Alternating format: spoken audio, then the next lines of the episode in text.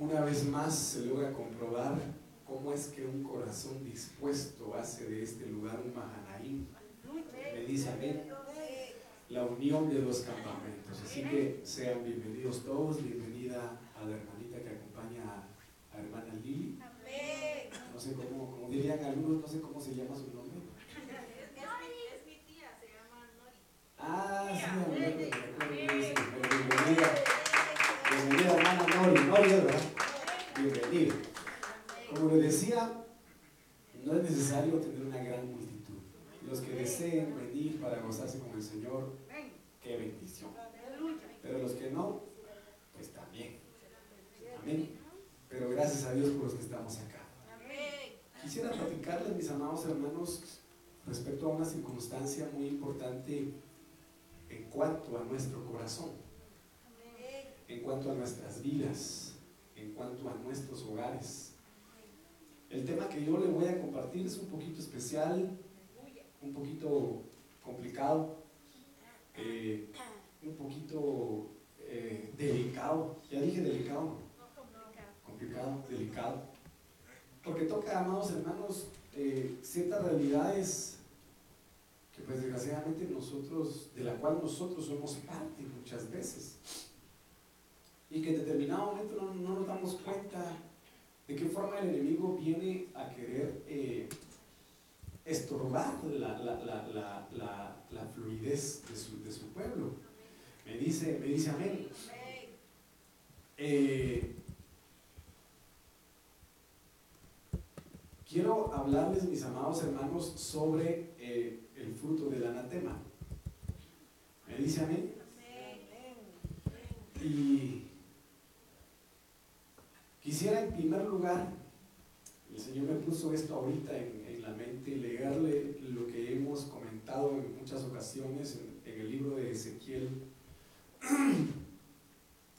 eh, capítulo 13,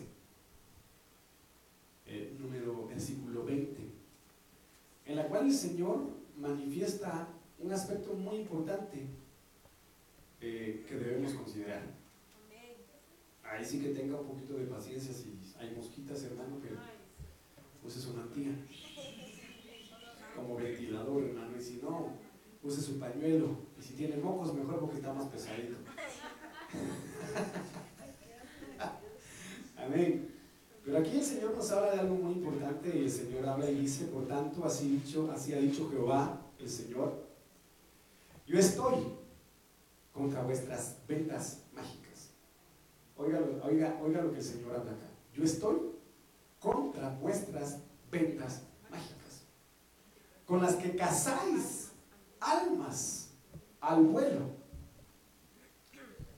Yo las liberaré de vuestras manos y soltaré para que vuelen como aves las almas que cazáis al vuelo. Logramos ver cómo en estas, en estas circunstancias, esto se puede constituir en una venta. ¿Sí? Yo, yo podría cortarla y hermano darle la forma y hacerla una, una pequeña venda. Y aquí una venda vemos que es una cinta. ¿Me dice amén? Vemos cómo hay una transferencia espiritual. Hay una dedicación espiritual para estas vendas, para estas cintas. ¿Está conmigo?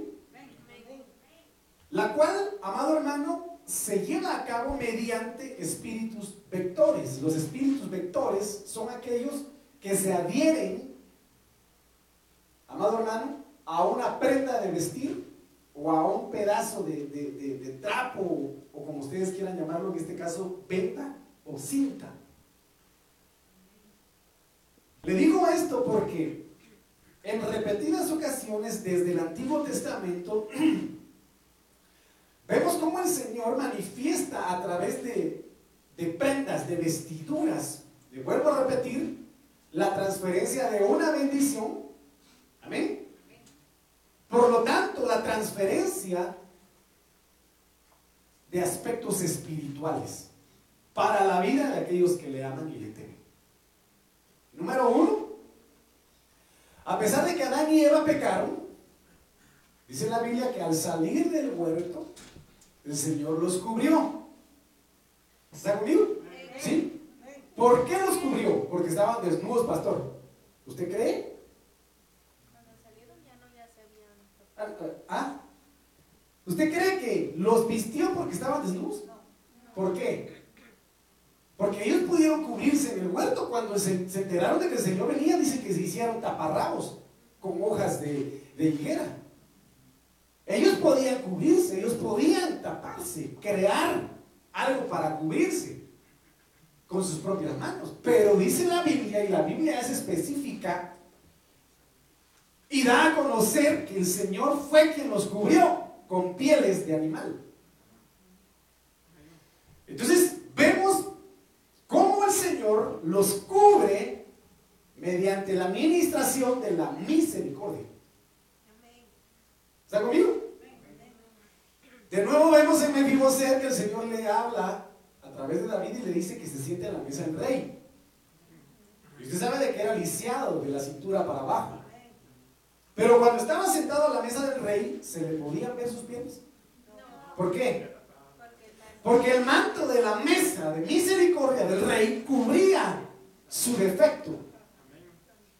Y le ministraba espiritualmente la misericordia, la restitución y la honra que había perdido.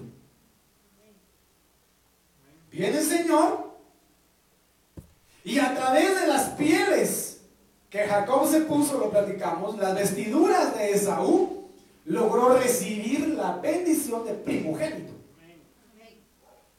Vemos cómo Eliseo, a través de la transferencia del manto de Elías, recibió la doble porción. ¿Me dice amén? Vemos cómo el Señor Jesucristo, solo porque la mujer tocó el borde de su manto, vestidura, fue sana. Vemos cómo en el Nuevo Testamento, en el libro de los Hechos, las personas eran sanas por los pañuelos que los apóstoles ungían. ¿Por qué le digo todo esto? Porque se dan estas circunstancias. Mire, pues vamos a ver aquí, vamos a ver. ¿Qué significado nos tira aquí ventas? Esto ahorita me lo, me lo, me lo puso el Señor en la mente, hermano. Vamos a ver. Vamos a ver aquí contra vuestras, mire, vuestras almohadillas, dice esta, esta versión Reina Valera. Cuando habla aquí, habla de ventas mágicas. Mire qué tremendo es esto del hebreo 3680 Keset. Habla, hermano, de cubrir por ropa o secreto. Significa cobijarse, cubierta, encubrir, guardar, refugiar.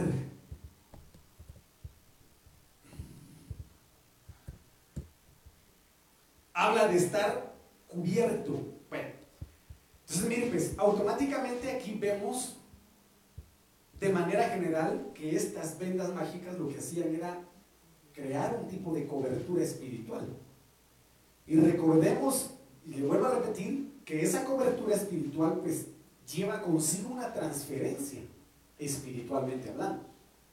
Porque recuérdense que el libro de los Salmos dice, amado hermano, en relación a eso, cuán bello y cuán hermoso usted sabe, ¿verdad? Que los hermanos sí habiten en armonía, pero lo importante es que lo que está en la cabeza desciende a las barbas, llega hasta el borde de las vestiduras.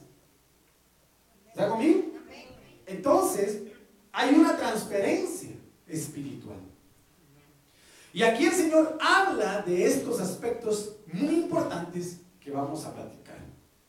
Bueno, entonces yo quiero que me acompañe al libro, amado hermano, de Efesios capítulo 4, versículo 27. ¿Está conmigo? Es uno de los versículos más largos de la Biblia, hermano. ¿Qué dice? No le deis lugar al diablo. tan corto, pero tan importante versículo. No deis lugar al diablo.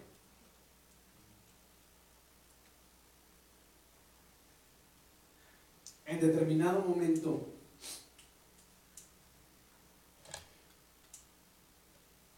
yo platiqué con una persona. Le dije, me estaba pidiendo un consejo. Eso fue el año pasado. Me estaba pidiendo un consejo sobre qué decisión tomar en cuanto a su futuro y su relación con Dios. Hablé con esta persona más de una hora aconsejándola, hablándole de la palabra, a manera de que tomara la mejor decisión para ella y lo que ella poseía y delante del Señor. Pero tenía que tomar una decisión, dejar algo que podía afectar su futuro. Y que si no dejaba eso, el diablo podía destruir a esta persona. Entonces yo le dije, tenés que dejar esto. Tenés que dejar de vivir así. Tenés que abandonar lo que está destruyendo y lo que puede llegar definitivamente a destruir tu vida. Y en ese entonces pensé que iba a ser fiel y obediente.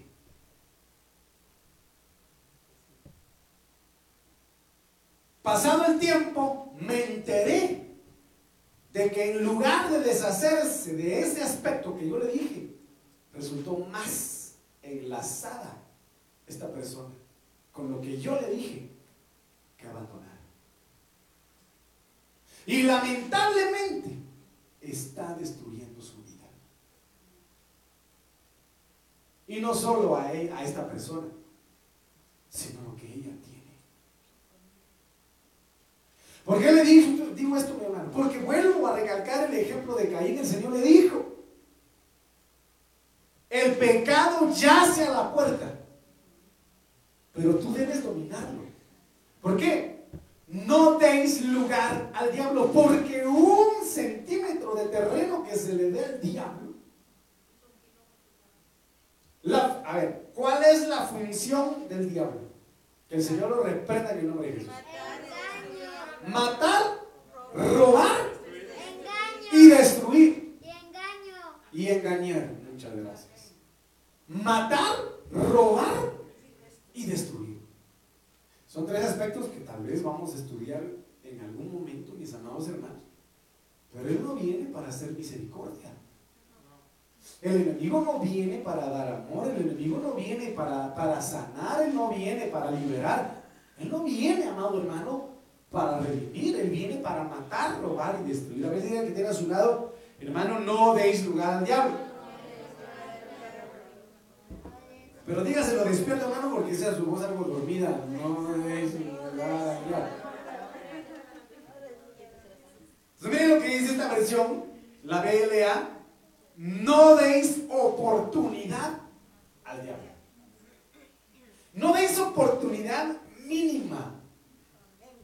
No hagamos, no pretendamos hacer el juego de palabras que hace aquel cantante famoso nacional que dice, dime que no y dame un sí camuflajeado.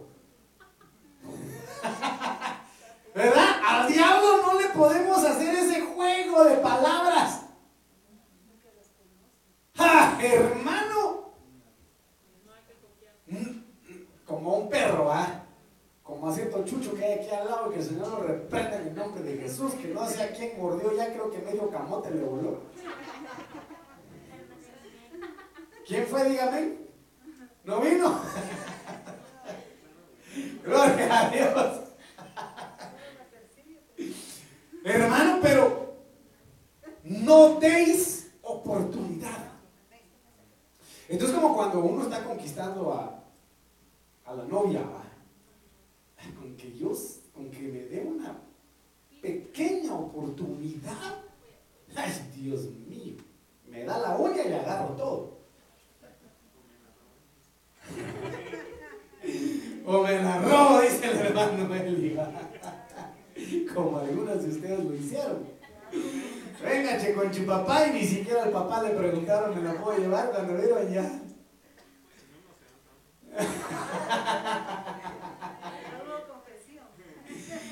Me llega, hermano, porque todavía sigue defendiendo sus terrenos. Pero lo que voy es de que no le deis ni una sola oportunidad al Dios. No deis entrada. Mire, hay algunos que le dan lugar, otros le dan una oportunidad y otros que le dan entrada al lugar. Mire qué tremendo es esto. No den oportunidad ni apertura a Satán. Mire, palabra de Dios para todos. No le den oportunidad al diablo para que los derrote. Ay, qué tremendo es esto, hermano. Mi hermano, disculpe, pero todos los días tenemos luchas. Todos los días y que Dios tenga misericordia de nosotros para no darle lugar al diablo ni una oportunidad a manera de decir te derroté, a manera de decir estás en derrota, a manera de decir no tuviste victoria, yo gané. No, hermano, que Dios nos ayude, Ayúdanos, ayúdanos.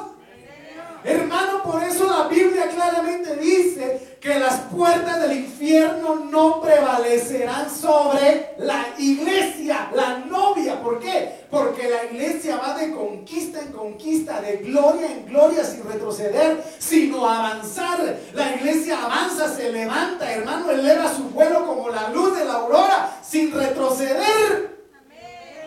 Sin retroceder, hermano. Y por eso la importancia de lo que platicamos el día miércoles. ¿De qué platicamos el miércoles? De mujeres de fe, pastor. Eso fue el jueves. ¿De qué, platicamos, ¿De qué platicamos el miércoles, hermano? ¿Ah?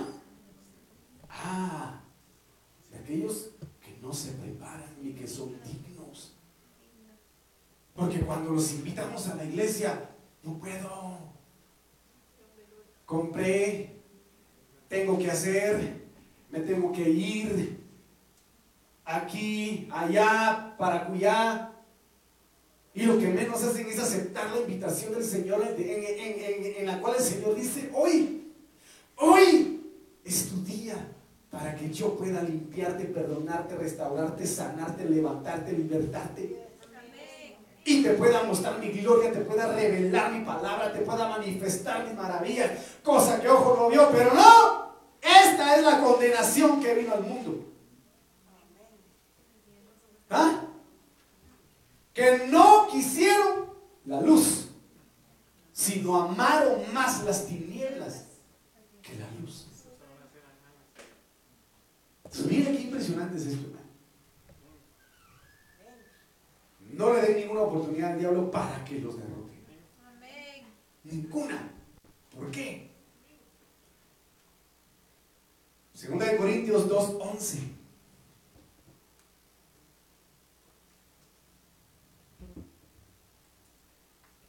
Para que Satanás no saque ventaja alguna sobre nosotros. Pues no ignoramos sus maquinaciones. Qué tremendo. Así como mi hija me preguntaba hoy, ¿verdad, papi? ¿Y los ángeles que, se revelaron? Así me preguntaste, ¿no? Los ángeles que se revelaron se mueren. ¿Tú qué me preguntaste? De que los ángeles que se morían, ¿qué les pasaba? ¿Qué, ¿Qué, pasaba si los ángeles, cuando, cuando morían los ángeles? ¿Qué cree usted que pasa? ¿Se mueren los ángeles?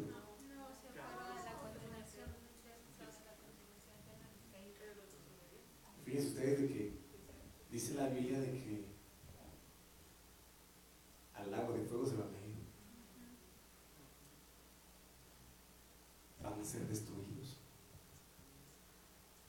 Porque ese es su destino. Eso dice la Biblia, que Satanás y sus ángeles van al lago de fuego. Bueno, pero lo que quiero llegar, mi amado hermano, es esto para que Satanás no saque ventaja alguna sobre nosotros, pues no ignoramos sus maquinaciones. La Biblia, la BC dice, no sea que nos veamos, mire, No demos lugar, dice Efesios, ¿verdad? No demos lugar al diablo. ¿Por qué? No sea que de repente despertemos, nos demos cuenta, desde saber hace cuánto tiempo estamos, estamos envueltos por la astucia de Satanás. Miren, no sea que de repente nos demos cuenta, hoy ya es la gran tribulación y cómo resulté aquí. Si yo iba a la iglesia, si yo alababa, si yo adoraba, pero te dormías en la iglesia. O tu mente estaba en otro lado. O preferiste ir a otro lado y no a la iglesia.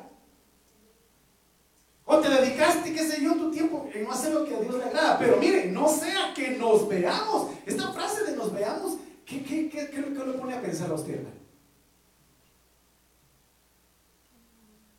¿Ah? Y reflexionó el hijo pródigo y dijo, ¿qué estoy haciendo aquí? Si en la casa de mi padre hay pan, hay vestido, hay donde dormir, hay comida. Y dice que se dio cuenta, envuelto por la astucia del mundo, del pecado, que no era su lugar. Entonces, miren lo que dice aquí. No sea que nos veamos envueltos por la astucia de Satanás.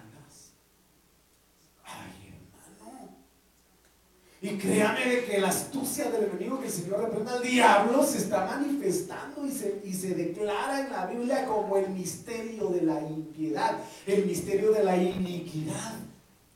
Ya está operando en el mundo bajo un sistema sutil. Porque lo hace con astucia no es ningún tonto. Perdóneme, pero el adversario no es ningún ignorante. El enemigo no es falto de conocimiento. Ah, pero muchas veces el pueblo sí. Pero el pueblo sí, el pueblo es ignorante, el, pueblo es falto de conocimiento y por eso es destruido. Cuando se da cuenta ya está destruido. Pues no desconocemos sus designios. La Biblia textual actualizada dice, a fin de que Satanás no arrebate a ninguno de nosotros. Mire qué tremendo es esto. Quizá en algún momento usted vio ese video en donde una mujer estaba dentro de un local, no me recuerdo el lugar, haciendo determinadas compras, mi amado hermano, estaba en un mostrador y de este lado estaba su, nena. Cuando en un ratito un tipo volado, hermano, la arrebató y se la llevó para secuestrarla. Lograron rescatar a la niña, en el momento la rescataron, pero imagínense, ese ratito la arrebató, se la llevó. Y la mamá, ya que estaba a unos metros, se dio cuenta, salió corriendo. Perdóneme, pero el enemigo es así.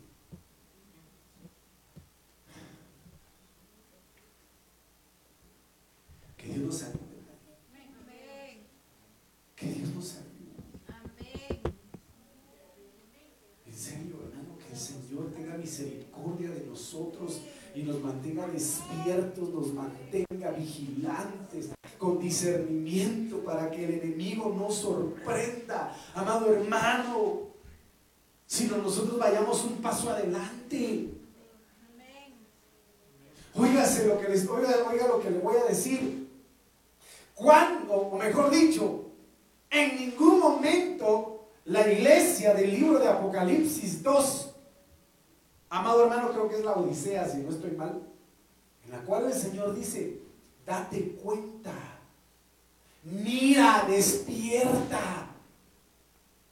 No te das cuenta de dónde has caído. No se había dado cuenta que ya había caído la iglesia, hermano. La misma iglesia, la que se decía ser novia, la, la, que se decía, ven Señor, hermano, la que, hermano, no se había dado cuenta que había caído. Si no es que el Señor le dice, mira de dónde has caído.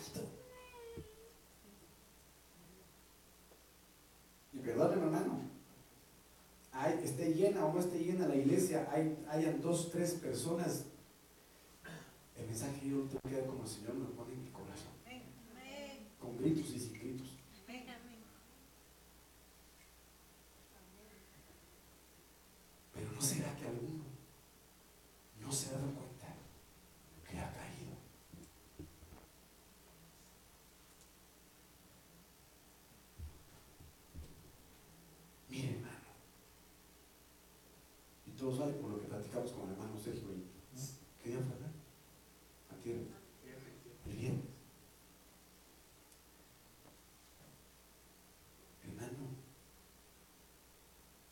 Señor nos llama para estar despiertos, vigilantes. No deis lugar al diablo. No le dé terreno, no le dé ventaja.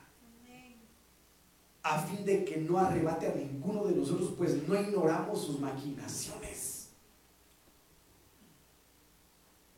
La PB, segunda edición, para que no seamos, mire, a mí me llamó mucho la atención esta, esta, esta versión. Mire lo que dice ahí. Para que no seamos explotados por Satanás. Cuando, cuando utilizamos el término, el término explotación infantil, explotación laboral, explotación, ¿qué entendemos?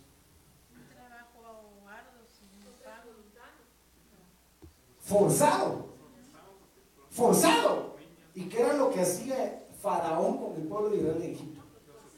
Los explotaba. Al punto de llegar a amargarlos. Estigmatizar sus almas. Marcarlas con un espíritu de esclavitud para que ellos y sus generaciones venideras cargaran con el yugo de explotación por el pecado, por la esclavitud que vivían en Egipto. Y yo le comentaba a usted aquella, película en la que yo pude ver, en donde había un, hombre inglés en esos años donde esclavizaban a los morenitos. La morenita, una mujer hermosa, la morenita, hermano. Linda la morenita. Y el inglés que, la que, se había enamorado de ella también simpático. Se habían enamorado los dos, ella esclava, pero él dueño de la finca, él terrateniente e hijo de adinerados ingleses. Se enamoró tanto de ella que le dijo, casémonos. Ella ilusionada le dijo que sí, pero se le vino abajo todo cuando le dijo, y tendremos hijos, le dijo que no. Que perdonara, pero que podía estar con él, pero que ella no quería tener hijos. Porque sabía de que si uno de sus hijos nacía negrito, iba a ser esclavo también. Y que ella no quería que sus generaciones futuras fueran esclavos. Y que por eso no quería tener hijos. Entonces cuando nosotros vemos aquí que no le demos lugar al diablo, él no está pensando, hermano, en esta generación. El diablo también está pensando en esclavizar y en explotar generaciones futuras. Él está queriendo arrebatar herencias, semillas, genéticas, ADNs, hermano, para que sean también marcados, sellados con el pecado, con la fascinación del mundo. Ay, hermano, y si abrimos la puerta de atrás, por favor, hermana Adelita, porque it's hot. Mucho calor. Si hace favor, hermana, muchas gracias. Sí, gracias, si pueden abrir esa puerta porque el verano ya llegó. Amén. Hermano, vamos a comprar los ventiladores, ¿verdad? ¿Le parece que compremos ventiladores? Ponemos uno por aquí, uno por allá y uno grandote ahí en medio. Mire, pues. ¿Qué dice, hermano? ¿Ah? ¿Tiene frío ahí? Si quiere, cierre. ¿Está bien? Si no, siéntense aquí.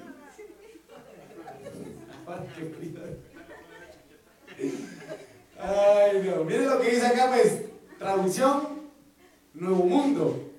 Para que no seamos alcanzados por Satanás porque no estamos en ignorancia de sus designios. Entonces aquí hay algo muy importante, muy importante. Yo quiero que usted me escuche. Llamar. Amén. Llamar, a lo que el Señor nos dice esta noche. No deis lugar al diablo porque quiere sacar ventaja. Porque quiere envolverlos. Porque quiere arrebatar lo que Dios les ha dado. Quiere arrebatar sus generaciones. Quiere explotar sus almas. Quiere alcanzar. ¿Está conmigo? Amén. Pero ¿sabe cuál es la otra cara de la moneda? Miren lo que dice ahí. Si no ignoramos sus maquinaciones, entonces ¿por qué le damos lugar?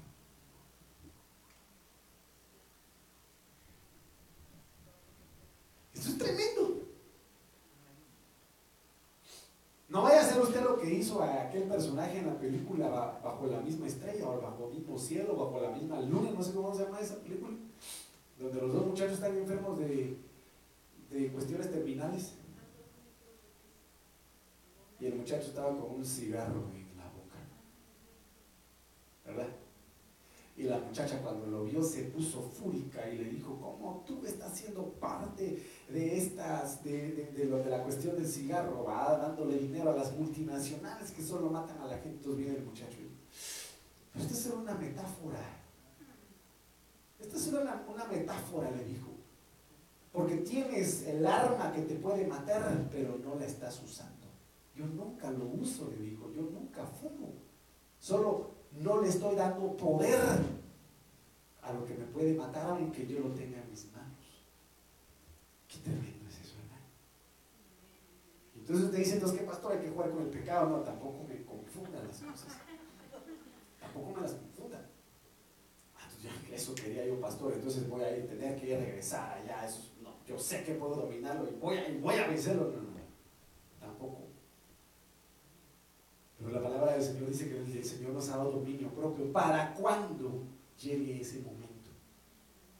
Si en dado momento el enemigo llega y, pone tentación. Porque en todo momento somos puestos a prueba, hermano. En todo momento y en todo lugar. Entonces, en este sentido, Conocemos que el diablo viene para matar, robar y destruir. Conocemos sus designios de destrucción. Conocemos sus planes de muerte. Conocemos, mis amados hermanos, que lo que quiere es tomar ventaja, arrebatar, y etcétera, etcétera, lo que, lo que ya le planteé. Pero muchas veces la iglesia se lo permite a pesar de que sabe. Mire, mire hermano. Que el Señor nos ayude. Que el Señor tenga misericordia de nosotros, de verdad, y que cancele de nuestras vidas toda esclavitud. En el nombre de Jesús. Entonces mire lo que dice Segunda de Crónicas 24, 18. Y ellos abandonaron la casa de Jehová, el Dios de sus padres. Oiga, y sirvieron, usted sabe que la palabra servir también significa adorar a los símbolos, quiero que prestemos atención, a los símbolos de acera y a las imágenes esculpidas. Entonces la ira de Dios vino sobre Judá y Jerusalén por este pueblo, por este su pecado. yo quiero considerar esto, símbolos, imágenes. Dios habla hoy, dice, y ellos abandonaron el templo del Señor Dios de sus antepasados y dieron culto a las representaciones de acera y a otros ídolos. Por este pecado el Señor se enojó contra Judá y Jerusalén. Le hablaba en relación a que no demos lugar al diablo en cualquier circunstancia. Y perdóname, tal vez voy a sonar muy cuadrado, muy, qué sé yo, pero es la realidad. ¿Me dice amén? Es la realidad de lo que se vive en el mundo el día de hoy.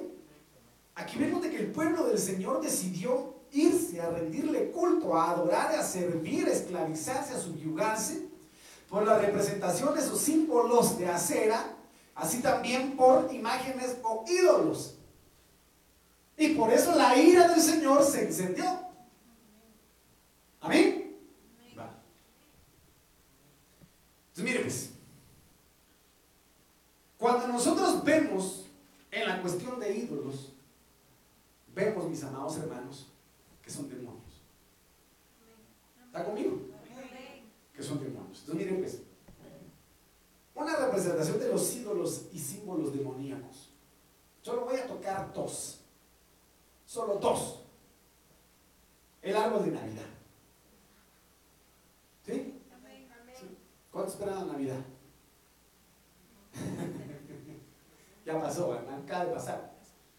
Pero mire pues, para empezar, 16.21 de Deuteronomio habla y dice, no plantarás ningún árbol para hacer. ¿Quién era hacer? Correcto, pero también llamada Semiramis. ¿Quién era Semiramis? ¿Ah? Correcto. La que fue esposa de Nimrod, amado hermano, el primero que se rebeló en contra del Señor, en contra de Dios. Vienen ellos y tuvieron un hijo, al cual le pusieron Tamuz.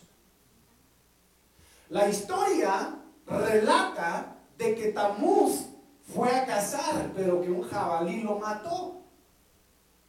Y cayó muerto sobre un tronco viejo.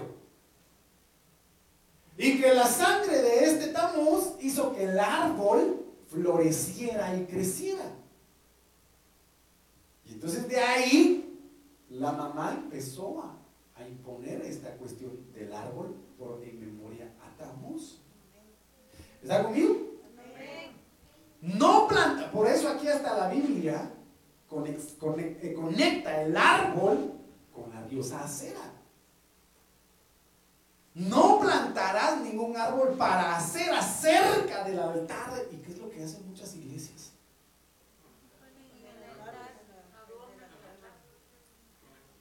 Llega el pastor, hermano, ya traje mi tamborcito.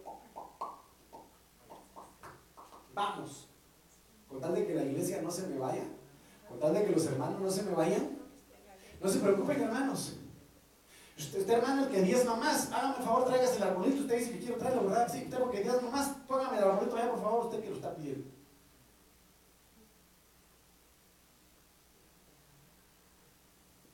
No se preocupe, hermano. Usted que está en segundo lugar, ponga todas las luces que quiera. Usted, Pinabete, hermano, usted que tiene angelical en. Para que no se me vayan. Mire, si aquí lo menciona es porque lo hacían. No deis lugar al diablo. Para que no arrebate, para que no tome ventaja. Pues conocemos sus maquinaciones. Y la maquinación acá es confundir al pueblo. Un pueblo sin conocimiento perece y es destruido. Pero lo peor es que el pueblo tenga conocimiento y no quiera renunciar a, esos, a esos anatemas. Eso es lo peor. Hermana, si quieres ir a la puerta. Cierra la puerta, por favor. Me da pena.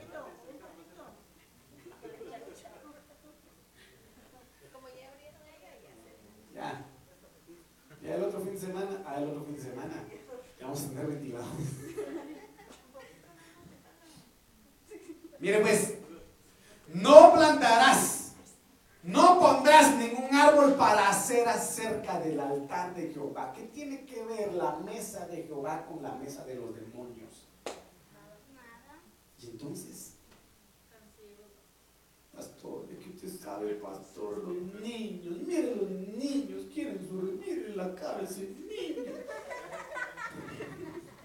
Quiere su regalito, Pablito.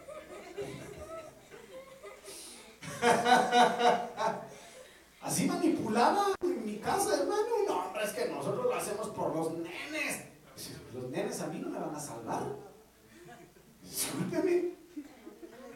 A mí los nietos no me van a salvar. A mí no me van a salvar, hermano. Perdóname, Y entonces, ¿somos o no somos? Gloria a Dios para los que somos. Pero para los que se doblegan y mata, bueno, pues pongamos el arbolito.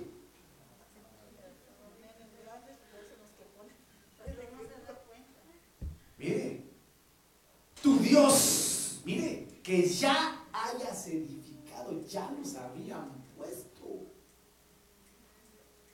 Por eso en el libro de Ezequiel el Dios abomina lo que los ancianos y las mujeres hacen en lo oculto dentro del templo, llorando por tabús, adorando al sol, adorando reptiles en las paredes y mayores abominaciones verás.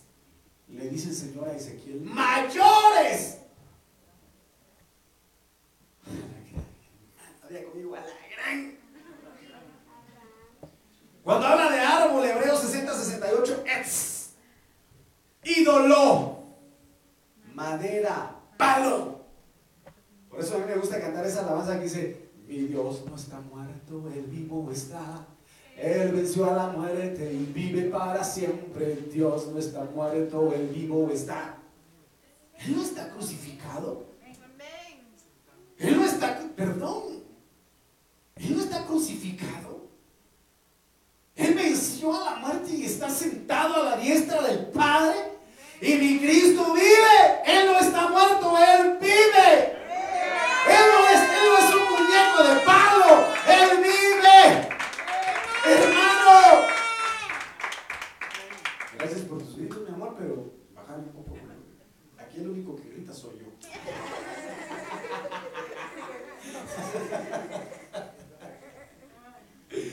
Pero mire pues,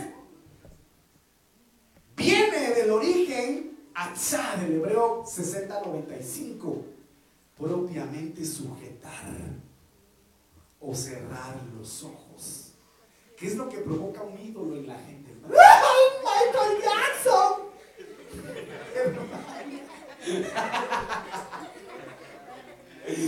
¡Ay, Maradona! Hermano, que hasta una iglesia de Maradona hay en Argentina. Hermano, algunos de ustedes lloraron más en conciertos que en la iglesia. Ese no le dio risa, hermano.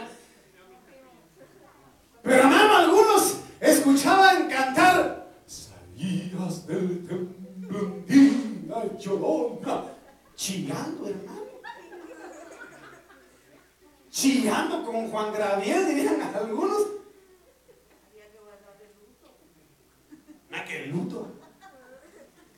Hermano, idolatría porque estaban sujetos y sus ojos cerrados, su entendimiento cerrado. Ciegos. Por eso hasta el apóstol Sergio habla y dice, hermano, no permita que la idolatría surja en su corazón. No idolatren a nadie, ni a mí, a nadie. Eso lo dice él. A nadie.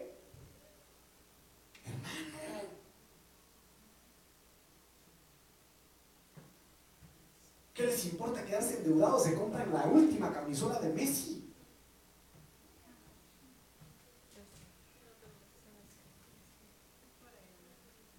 Hermano, ¿está conmigo no? Ahí no digamos nosotros pues que en el hombro ahí.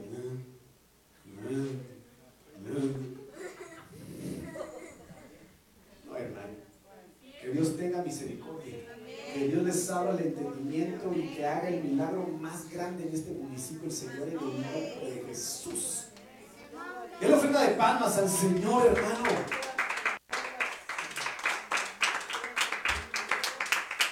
Pero mire lo que es acera del Hebreo 8:42 a Sherá. Primero dice que era una diosa felicia. Significa feliz, pero es una felicidad temporal, momentánea. Pero también ejerce gobierno. Mire qué impresionante es esto. Como yo le comentaba a usted en determinado momento, hay ciertas entidades femeninas que la Biblia describe con un potencial al punto de querer llevar a cabo un gobierno mundial. La primera de ellas fue Semiramis. Porque Nimrod realmente levantó un imperio y quería expandir su reino y por eso dijeron los de esa generación, levantemos una torre que llegue hasta el cielo para que agarremos y tomemos más fama. Nimrod, fundador de Babilonia, un imperio impresionante, no solo de manera terrenal, sino espiritual. La segunda que, según historiadores, también quería un gobierno mundial, pero matriarcal, fue Basti. Por eso el Señor permitió que fuera quitada. La reina Basti, ex reina del rey Azuero.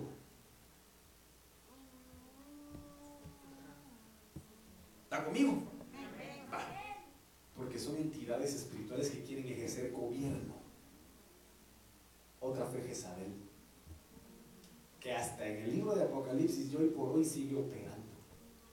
Y que el Señor reprenda al diablo. Y que va a gobernar en los últimos tiempos mediante la ideología y mediante el espíritu homosexual.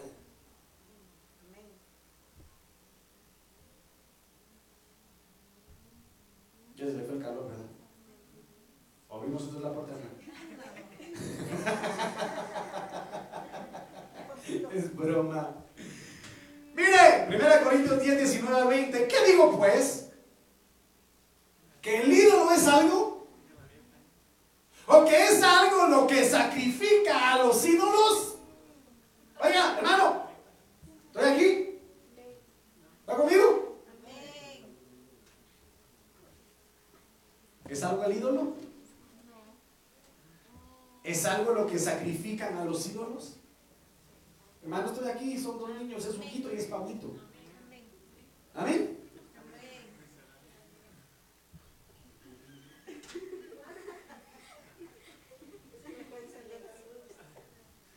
Muchas gracias por su servicio, Ujito. Mi hermano, yo bendigo. Cada vez que miro a Ujito con su pelito cortito, le agarro el cosquito y, y lo marco como una bendición.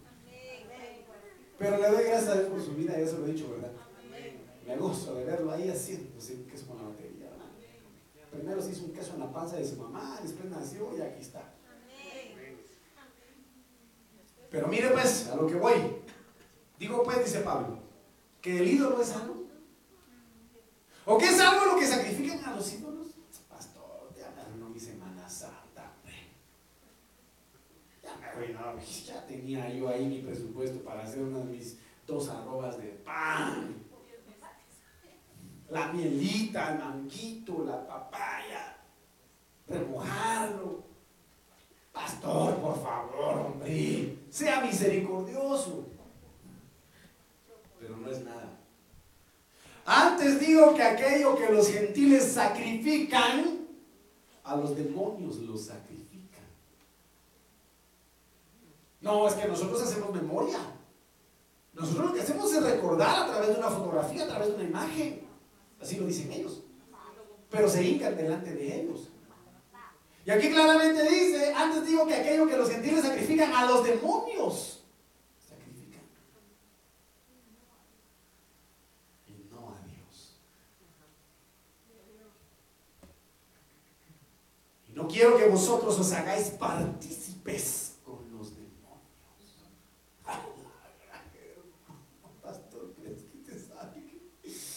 me van a dejar sin herencia si no voy a comer fiambre. Pues quédese sin fiambre, pero reciba una herencia celestial. Una herencia de salvación que lo va a librar de la influencia de demonios. Hermano, no importa como dice la canción, que no importa que critiquen, que no entiendan, que me digan que estoy loco que te digan antisocial, que te digan amargado, que te digan resentido, apartado, que te digan aleluya, pandereta, que te llamen palmitas, que te llamen cualquier cosa, hermano. ¿Qué te importa? Ese que te dijo palmitas va a estar haciendo palmitas en el infierno de tanto ardor si no se arrepiente. Pero ¿qué te importa lo que te digan? Perdón, hermano, tus amigos, tus amigas, tus compadres, tus comadres, tu abuelo, tu abuela, tu mamá, tu papá, como algunas personas que lamentablemente escucha yo en este lugar que dicen yo prefiero que mi hijo muera alcohólico a que sea cristiano. Así dicen algunos, hermano. ¿Cómo puede ser posible que no amen el alma de su hijo, de su hija? ¿Ah? Sí, hermano. Porque están cegados. Porque esa potestad demoníaca tiene cegado su entendimiento. Entonces Pablo dice, no quiero que vosotros os hagáis partícipes con los demonios. Es que hay algunos que le llaman bueno a lo que es malo. Pastor, pero que usted, está mal, pastor. Que usted está mal. Usted no sabe la diferencia. Todavía estoy de acuerdo con el perreo, con el chucheo y con el calambreo, diría algunos, ¿verdad? Pero es que la música de antes es poesía, pastor. ¿Dónde va a encontrar usted poemas como por un caminito yo te voy a buscar, muy lejos caminé y al fin no te encontré?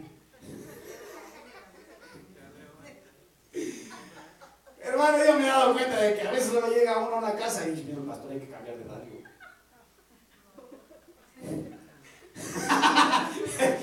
Cualquier coincidencia es puritita casuality. Pero hermano, me ha pasado, pasa en la vida, pasa en las películas, pasa en tele. Hermano. Pero hay que tener cuidado con los de doble ánimo. Hay que tener cuidado con los de doble ánimo. Entonces, mis amados hermanos, no deis lugar Va. La estrella de cinco picos. Ay, la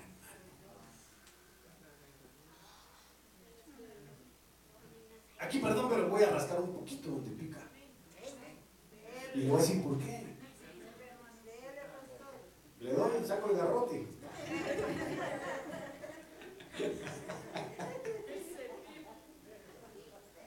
Saco el garrote, el cepillo, el paste, el rastrojo si quieren. Hasta el cuerpo espina ahí, Se tiene su origen en, en Nimrod. Y le voy a explicar porque Génesis 10.9. Este fue vigoroso cazador. Ah, qué bueno, vigoroso cazador. Delante de Jehová. Por lo cual se dice así como Nimrod, vigoroso cazador delante de Jehová. Entonces, delante de Jehová fue muy bueno, tranquilo. Miren lo que dice esta versión, Biblia textual.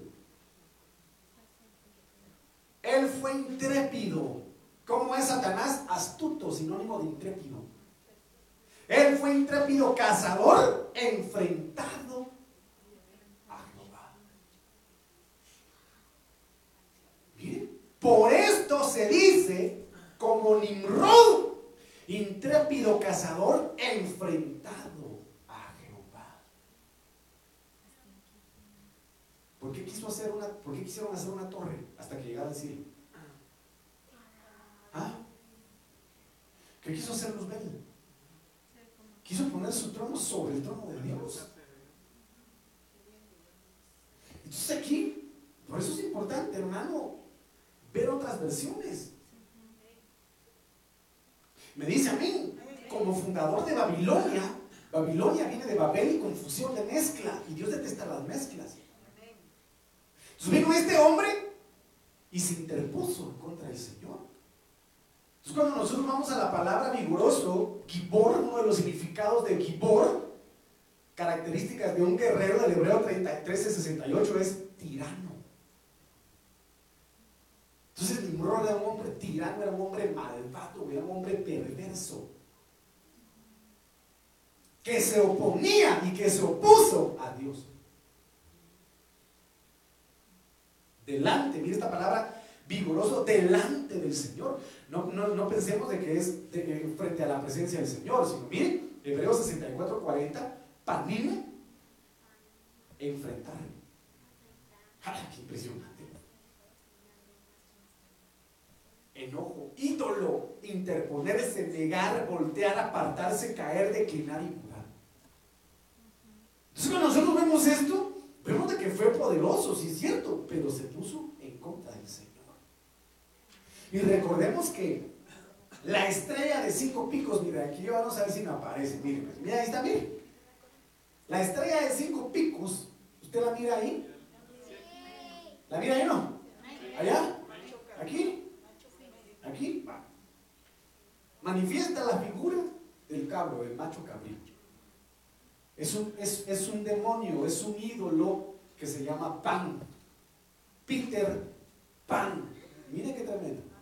Peter Pan. ¿Y qué era lo que hacía Peter Pan? Se llevaba a los niños al país del nunca jamás. Y este demonio en su origen tenía un nombre llamado Pan. Miren lo que significan las tres, los tres picos de abajo. Las tres puntas inferiores representan la negación de la Sagrada Trinidad.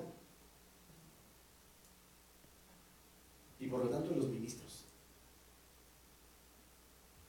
Por eso están boca abajo los tres picos.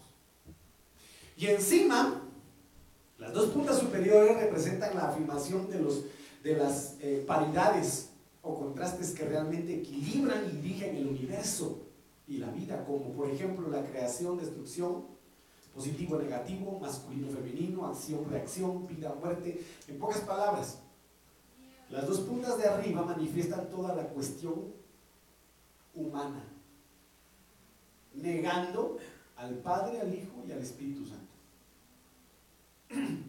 Lo que Nimrod hizo, oponerse lo que el enemigo quiere marcar con el 666, la marca del hombre, porque el número 6 en el sexto día, Dios creó al hombre. En el séptimo descansó.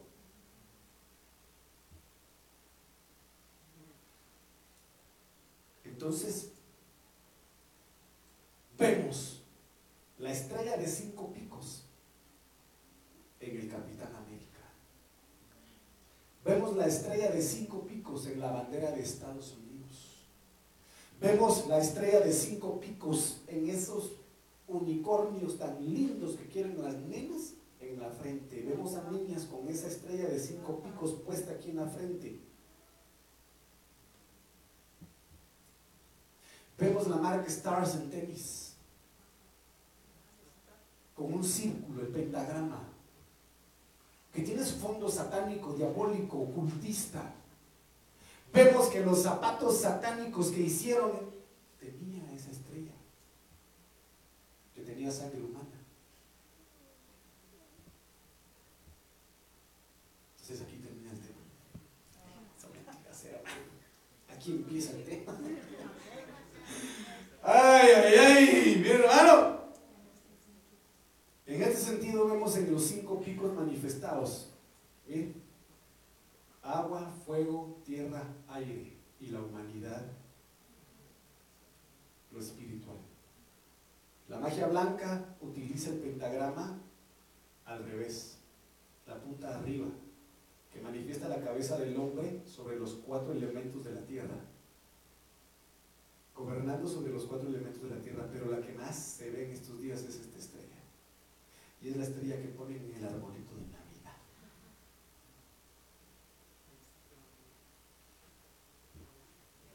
Por eso le dije, a veces utilizamos, y le hablé, inicié hablándole sobre las ventas mágicas. Porque es que a veces mucha gente resulta cruzada, rebelde, volviéndose atrás en contra de la voluntad de Dios. Pastor, pero yo la, yo la compré en una boutique. Pastor, pero, pero me costó 1200 quetzales. Es original. Pero tiene un símbolo de la cual su significado, su origen es satánico, es esotérico, es ocultista. Y de la cual, de alguna manera, se es partícipe de los demonios. Hermano. Y muchos de los superhéroes o de las películas tienen estas cuestiones bien ocultas. Por eso dicen, no deis lugar al diablo. Pastor, pero es que ilusionado. Hasta un su traje de Capitán América le compré. Discúlpeme, hermano. Pablo claramente dice a través de la guianza del Espíritu Santo, todo es lícito. Todo. Tú, tú, puedes, tú puedes comprarte con tu dinero lo que quieras. Tú puedes hacer con tu vida lo que desees. Tú puedes pensar eh, eh, decir, actuar, ejecutar de la forma que tú quieras. Todo, todo te es lícito. Pero recuerda, no todo te conviene. No todo te conviene. Entonces cuando los brujos y los que hacían magia en el Nuevo Testamento, en el libro de los Hechos, entendieron estas verdades. Dice que llevaron sus libros de ocultismo, de magia, y los fueron a quemar. Porque entendieron a la luz de la verdad que estaban en el error y que el diablo los había esclavizado y explotado. Por eso el Señor le habla a la iglesia de Apocalipsis y le dice, mira, date cuenta hasta dónde el diablo te arrastró. Date cuenta hasta dónde el diablo te hizo caer. Mira de dónde has caído. Y no te has dado cuenta porque a lo, bueno le, lo malo le llamaste bueno y resultaste poniéndote vendas mágicas, vestituras con espíritus vectores dedicados con un demonio, con un símbolo. Y de manera inconsciente te has vuelto atrás, te has enfrentado en contra del has dado cuenta.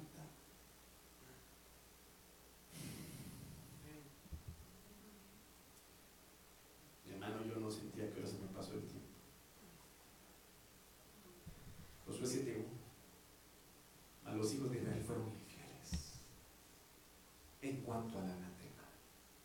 Porque acá mi hijo de mi hijo de Sabdi, de la tribu de Judá, tomó las cosas dedicadas al anatema y la ira del Señor se encendió contra los hijos de Israel.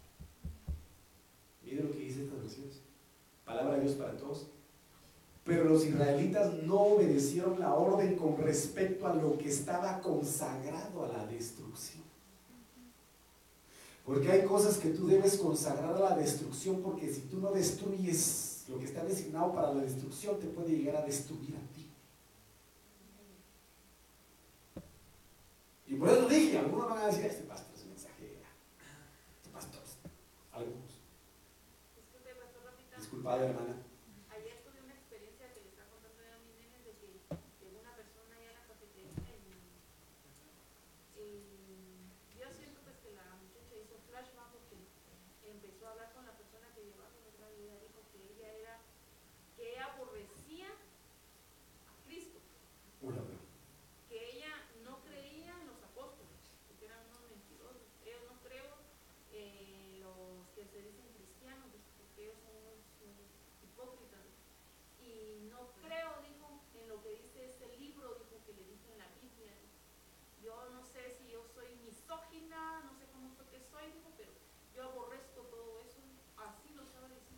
Todo lo que quiera que es cristiana calla. Y yo le dije a mi esposo, ah, yo le dije, pero ¿cómo una persona puede hablar con esa mm, frialdad en su corazón? Lo que pasa es, sí, mire, lo que pasa hermana es de que lamentablemente, que lo tengamos como hermano Sergio, lamentablemente muchos no entienden su proceso de preparación, de formación y de restauración. Van a X iglesia, buscan ser restaurados. Pero no saben que dentro de ese proceso hay otras asperezas que Dios quiere limar. Y usa a X o Y hermanos. Y en lugar de buscar a Dios, poner su mirada en el Señor, pues la ponen en el hombre. ¿Sí? Y a veces se decepcionan. Y se van y regresan al mundo. Porque no pudieron entender ese proceso. Entonces, por eso yo les dije a ustedes en determinado momento, de los que hay que tener más cuidado, son de los que un día fueron cristianos y se volvieron al mundo. Porque son aquellos que hablan de lo peor en cuanto a la iglesia. Ah, hay que orar por ella, hay que bendecirla, hay que tener, dile Señor misericordia por ella. Pero yo sé que Dios, a pesar de que ella dijo eso, yo sé que a pesar de que ella siente eso en su corazón, yo sé que Dios va a hacer algo. Yo sé que así va a ser. Y ella se va a encontrar con el Señor. Se lo, no, mejor no se lo puesto. Se lo aseguro que así va a ser. Amén. Entonces miren lo que dice acá, después de ese brutal ejemplo.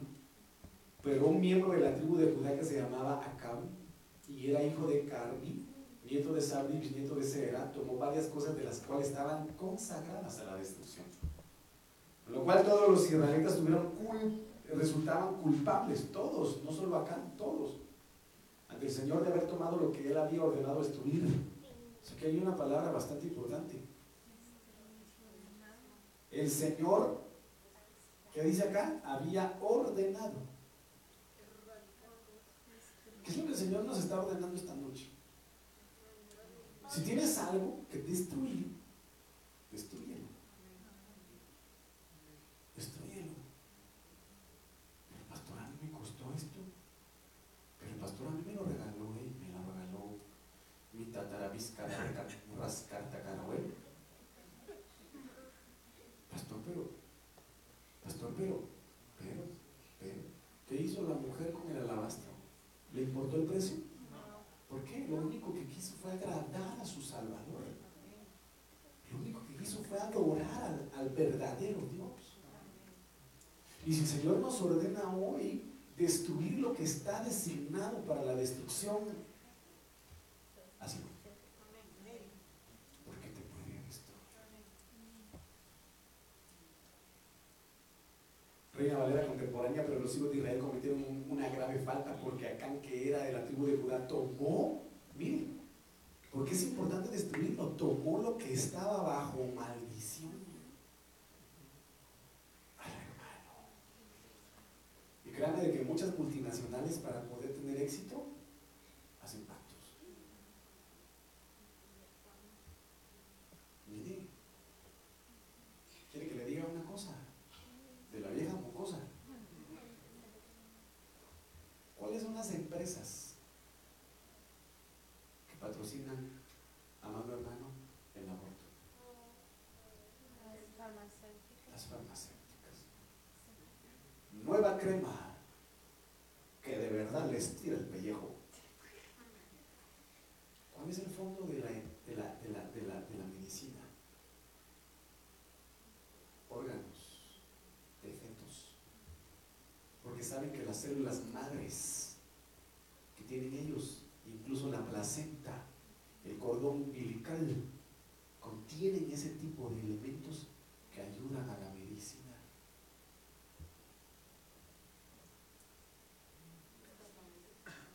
Hermano. Pero bueno, esta historia continuará. Si Dios lo permite. Denle ofrenda de palmas al Señor con todo su corazón, hermano. Que Dios bendiga a los que nos pudieron estar viendo y,